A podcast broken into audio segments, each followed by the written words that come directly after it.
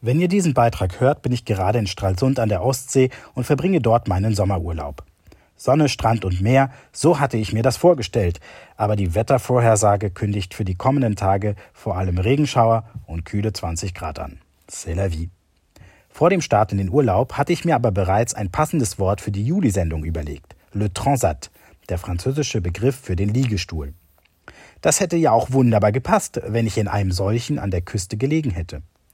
Nun war es aber zu spät umzuplanen und so bekommt ihr trotz meines verregneten Sommerurlaubs ein sonniges Mot de la fin.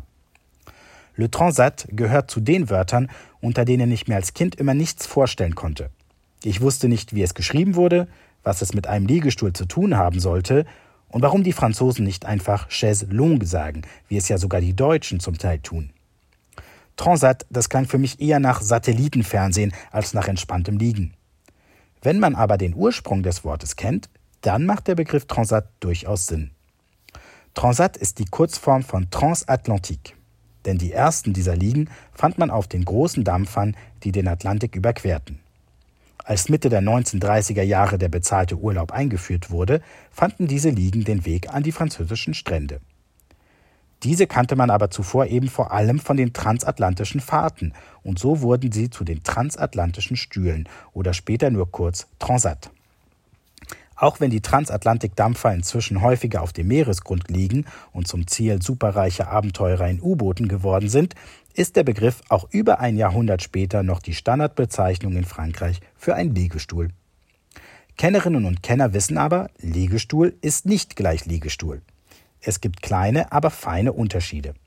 Und die wirken sich auch auf die Bezeichnung der Liege aus. Der klassische Transat hat Armlehnen an der Seite, um den Komfort zu erhöhen. Es gibt aber auch einfachere Modelle, bei denen diese Ergänzung fehlt. Diese nennt man, wenn man genau sein will, nicht Transat, sondern Chilien. Sie haben den Vorteil, kompakter zu sein, leichter, aber auch günstiger und sind so auch für Cafés, Biergärten und andere Orte bestens geeignet. Die Wortherkunft der Chilien ist unklar. Eine zunächst naheliegende Vermutung wäre, dass es einen Bezug zum Land Chile gibt denn Chilien ist auch das Adjektiv für chilenisch bzw. die Bezeichnung für eine Chilenin. Aber es gibt keine plausible Erklärung, welche Verbindung es zwischen dem Stuhl und dem Land geben könnte.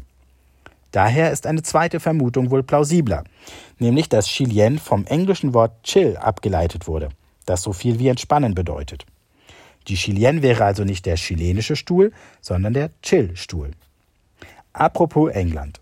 In England haben die Deutschen den Ruf, besonders hartnäckig ihre Liegestühle zu reservieren. Sie seien im Mallorca-Urlaub oft vor den Briten wach, würden sich dann mit ihren Handtüchern die besten Liegen reservieren und wenn die armen Engländer dann etwas später selbst zum Pool gehen, wären schon fast alle Plätze in deutscher Hand. Von der Beach Towel Brigade, der Strandtuchbrigade, wird gesprochen. Untersuchungen haben ergeben, dass es keinen signifikanten Unterschied zwischen den Deutschen und anderen Nationalitäten gibt. Aber das Klischee, das hält sich hartnäckig und es gibt sogar einen eigenen Wikipedia-Artikel zum Thema Belegen von Liegestühlen. Äußerst interessant, wenn auch ihr einen verregneten Urlaub verbringt. Wir lassen uns übrigens vom Regen nicht unterkriegen und werden unseren Urlaub an der Ostsee trotzdem genießen. Die Hansestädte haben auch bei Schauerwetter viel Charme, Cafés sind dann noch gemütlicher und das Meer, das ist doch ohnehin bei jedem Wetter einfach nur faszinierend. Immerhin müssen wir uns weniger Gedanken darüber machen, wie wir am besten unsere Liegestühle reservieren.